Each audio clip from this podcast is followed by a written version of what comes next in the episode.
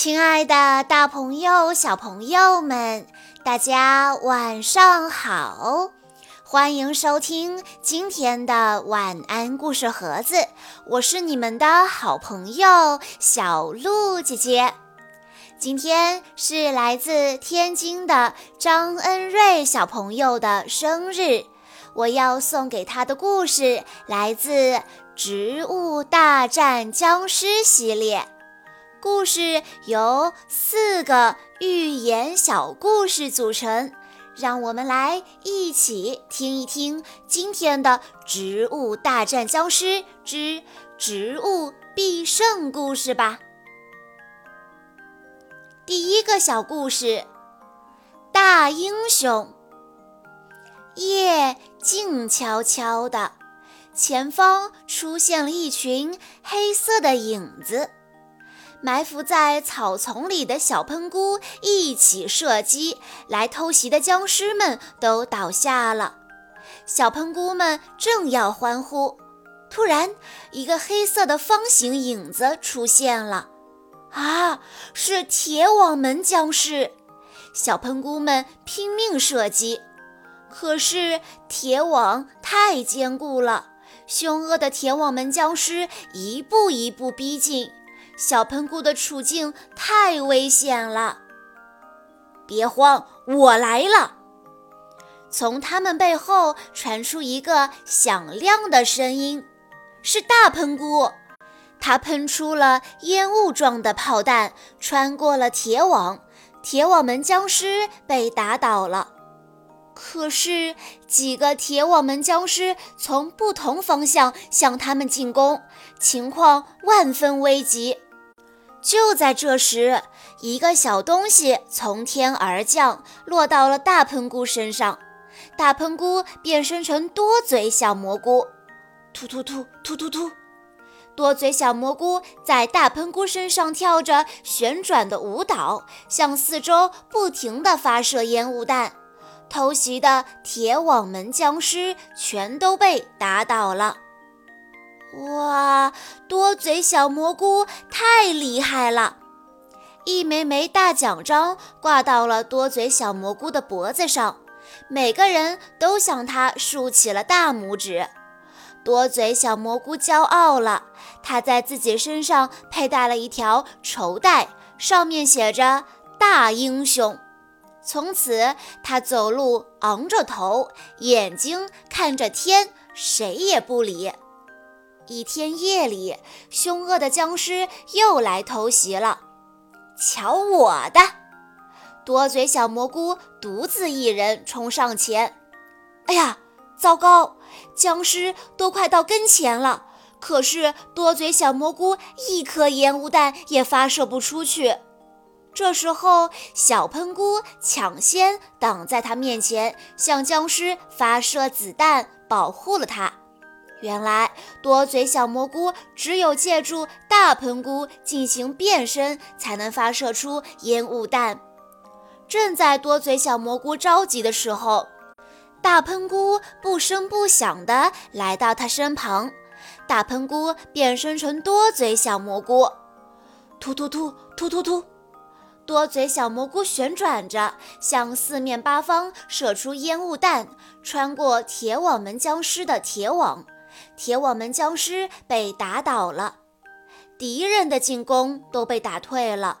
植物射手们围着多嘴小蘑菇一起欢呼。多嘴小蘑菇羞愧地说：“嗯，谢谢你们帮助我，我以后再也不骄傲了。大家联合起来，力量才最大。”这个小故事告诉我们。团队中的每一个人都有其存在的价值。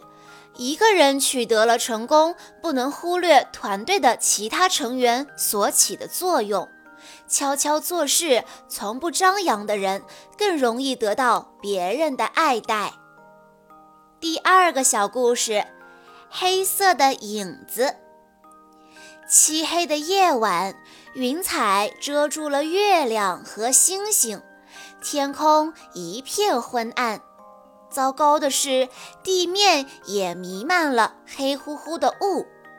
仙人掌伏在草丛里，用力地瞪大眼睛，可雾气太浓了，连两米之外的地方都看不清楚。他很担心，要是这会儿僵尸来偷袭怎么办呢？他前面响起了一个滴滴的声音：“不用紧张，有我挡在你面前呢。”啊，原来是一颗小坚果守卫在他面前。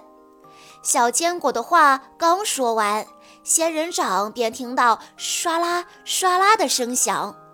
由于武器的遮挡，他看不见对方的面目。可仙人掌一下子就判断出是僵尸来偷袭，他马上射出一串串子弹，唰啦唰啦的声音消失了。仙人掌听见小坚果笑着说：“干得不错，你消灭了一个僵尸。”小坚果说着说着，突然惊愕地叫了一声：“啊！”仙人掌连忙问：“怎么啦？”小坚果嘟嘟囔囔地说：“你听啊，好像有怪怪的声音。”仙人掌竖起耳朵，果然。哒哒有一种木头在敲地，这是什么声音啊？是僵尸吗？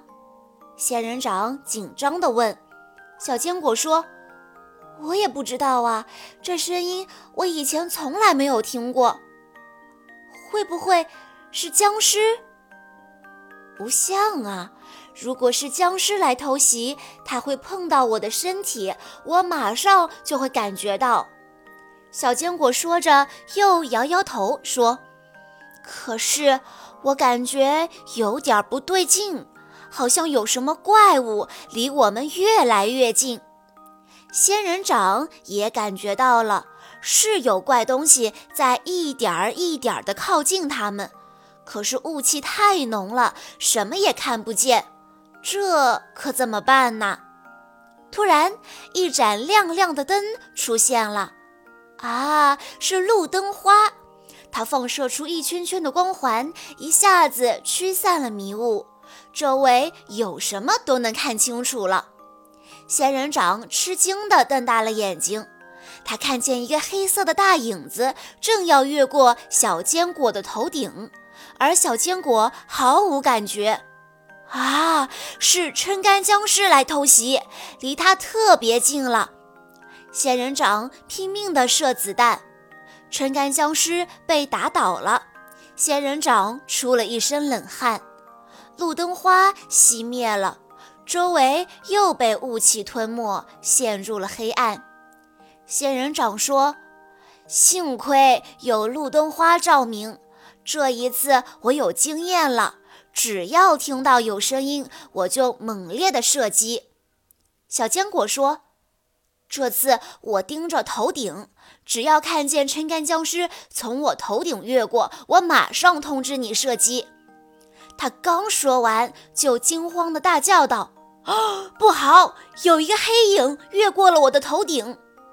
仙人掌猛烈地射击，他心想：“这下绝对没问题了。”忽然，又一个路灯花出现了，驱散了迷雾。仙人掌大吃一惊，他刚才打的子弹全射空了，原来是一个气球僵尸在空中偷袭。仙人掌马上让身体增高，变成一个高大的巨人，从空中偷袭的僵尸都被消灭了。仙人掌感激地说：“谢谢你，路灯花，看来有大雾的时候一定要请你来呀。”这个故事告诉我们，一个团队是由各种各样的人员组成的，谁也离不开谁。每个人都发挥自己的长处和优点，那么这个战队就可以战无不胜了。第三个小故事：巨大的爆炸。末日菇长得很丑。两只眼睛看东西时，总给人一种阴森森的感觉，因此植物射手们对它的印象似乎都不太好。在漆黑的夜晚，他一个人躲在草丛里，心里很孤独。他想找个朋友聊一聊。他在黑暗中徘徊，听到前面有两个人在说话，好像在谈论它。从模糊的影子看，其中一个是大嘴花。大嘴花超大，很容易认出来。大嘴花说。末日菇那个大脑袋长得太丑了，豌豆射手说：“可你的脑袋也挺大的。”大嘴花说：“可我的身体好看，是紫色的。你看末日菇的身体黑黑的，还有红眼睛，像不像僵尸啊？”豌豆射手说。我不知道末日菇像不像僵尸，反正它给人一种阴森森的感觉。大嘴花说：“哎，我听说末日菇爆炸之后，地上会留下一个大弹坑，那里寸草不生，植物都没有办法生长呢。”听到他们的议论，末日菇有点伤心，他默默地走开了。突然，他听到豌豆射手紧张地叫道：“不好了，来了一个铁桶僵尸！他太厉害了，我把子弹全射光了，也阻挡不住他。”大嘴花说：“不要慌，有我呢。”大嘴花快速地跑到前面，铁桶僵尸刚到他身边。大嘴花的大嘴巴一张开，干脆利索，一下子就把铁桶僵尸吞进嘴里，使劲地咀嚼起来。他一边咀嚼，一边东张西望，因为大嘴花有个致命的弱点，它吃东西的时候一点儿攻击力也没有。这时最怕有僵尸偷袭了。又一个僵尸来偷袭了，大嘴花紧张地大叫道：“糟糕！”糟糕，真糟糕！豌豆射手说：“没关系，这种普通僵尸好对付。”他啪啪啪地射出子弹，僵尸倒下了。然而又有两个僵尸冲了上来，其中一个还是铁桶僵尸，豌豆射手可对付不了。他们离大嘴花越来越近，牙齿咬得咯咯响，想马上咬碎大嘴花。情况真是万分紧急。幸好机枪射手赶来了，豌豆射手高兴地叫道：“哇，我们的援军到了！”机枪射手真厉害，连续发射豌豆子弹，打倒了大嘴花身边的僵尸。可今天真是古怪，一下子冒出了这么多僵尸，草丛中冒出了一面小旗子。旗子僵尸的出现预示着一大波僵尸要来袭击。果然，厉害的铁桶僵尸、铁网门僵尸、橄榄球僵尸，甚至雪橇车僵尸都出动了。他们从不同的小路同时逼向植物战士守卫的大本营木房子。敌人太多了，太厉害了，这可怎么办呢？大嘴花傻眼了，豌豆射手傻眼了，机枪射手也傻眼了。就在这个时候，草丛里的末日菇一下子跳了出来。电闪雷鸣，巨大的爆炸使得大批的厉害僵尸一下子都完蛋了。豌豆射手和机枪射手高兴地叫着：“哇，好厉害呀！”他们奋力地射出子弹，消灭了其余的几个僵尸。我们胜利了！大嘴花和大家一起欢呼。他望着地上留下的一个弹坑，心里有点惭愧。他想对末日菇说：“对不起。”可是他不知道已经消失的末日菇还能不能听到。这个故事告诉我们：我们身边有各种各样的人，每个人都有自己独特的本领，不要轻视身边任何一个人的作用。第四个小故事：空中怪影。打退了第一波僵尸的进攻，玉米投手松了一口气，他很高兴，在那么短的时间里，他连续消灭了两个僵尸。第一个僵尸被打得躺倒在地上，第二个僵尸被玉米糊粘在原地，然后就被西瓜投手的一个重磅炮弹给砸趴下了。西瓜投手拍着他的肩膀说：“你干得真漂亮。”玉米投手正要夸赞西瓜投手配合得好。突然，头顶上方出现了一片阴影，他心里一紧，大声地喊道：“小心呐！”可是已经晚了，一个飞贼僵尸从空中落下来，西瓜投手还没明白是怎么回事儿，飞贼僵尸就已经落在了他的身上。一眨眼的功夫，飞贼僵尸就把西瓜投手抓走了。一想到再也见不到自己的战友，玉米投手流下了眼泪。周围的植物射手们也都愁眉苦脸。他们有很厉害的武器，可是谁也没办法对付凌空而下的飞贼僵尸，只能眼睁睁地看着飞贼僵尸像老鹰捉小鸡一样把自己的战友带走了。豌豆射手提出建议。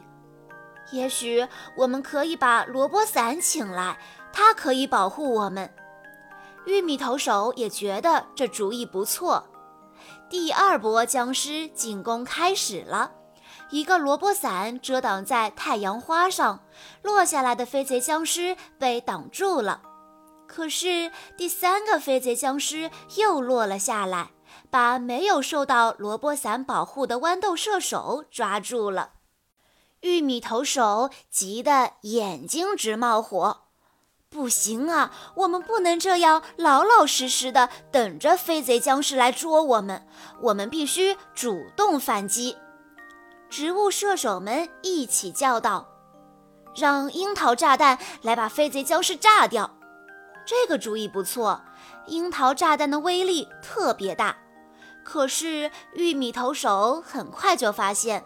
飞贼僵尸的飞行速度太快了，它们就像一阵风似的落下。等樱桃炸弹赶到时，它们已经抓起手中的猎物，又像一阵风似的逃走了。玉米投手皱着眉头，心里想：怎样才能拖延飞贼僵尸的飞行速度呢？他突然想到，冰川菇能短时间冻结地面的僵尸。那么一定也能冻结从空中落下来的僵尸。玉米投手兴奋地大声喊道：“快去请冰川菇！”僵尸的第三波进攻开始了。屋顶对面的僵尸冲过来，植物射手们拼命射击，空中出现了一大片黑影，一大群飞贼僵尸从空中俯冲下来，落向屋顶。眼看大批植物射手危在旦夕，冰川菇突然出现在飞贼僵尸面前，一道白光闪过，飞贼僵尸一下子就被冻僵了，待在原地一动不动。樱桃炸弹来了，轰隆一声巨响，飞贼僵尸全被炸死了。玉米投手高兴地说。有了萝卜伞、冰川菇和樱桃炸弹的巧妙配合，飞贼僵尸再狡猾，我们也能对付。这个小故事告诉我们：一滴一滴的水可以变成大海，一粒一粒的沙土可以堆成高山。一个人的力量微不足道，团结起来才会产生巨大的能量。以上就是今天的全部故事内容了。在故事的最后，张恩瑞小朋友的爸爸妈妈想跟他说：“尊尊，感谢你出现在我们的生命中，谢谢你带给我们全家快乐。希望以后的每一天，你都能幸福快乐的成长。我们是你永远的后盾。生日快乐，尊尊小王子！”我们爱你，小鹿姐姐在这里也要祝张恩瑞、尊尊小朋友生日快乐。好啦，今天的故事到这里就结束了，感谢大家的收听。更多好听的故事，欢迎大家关注微信公众账号“晚安故事盒子”，也欢迎家长朋友们添加小鹿姐姐的个人微信：三幺五二三二六六一二。我们下一期再见喽！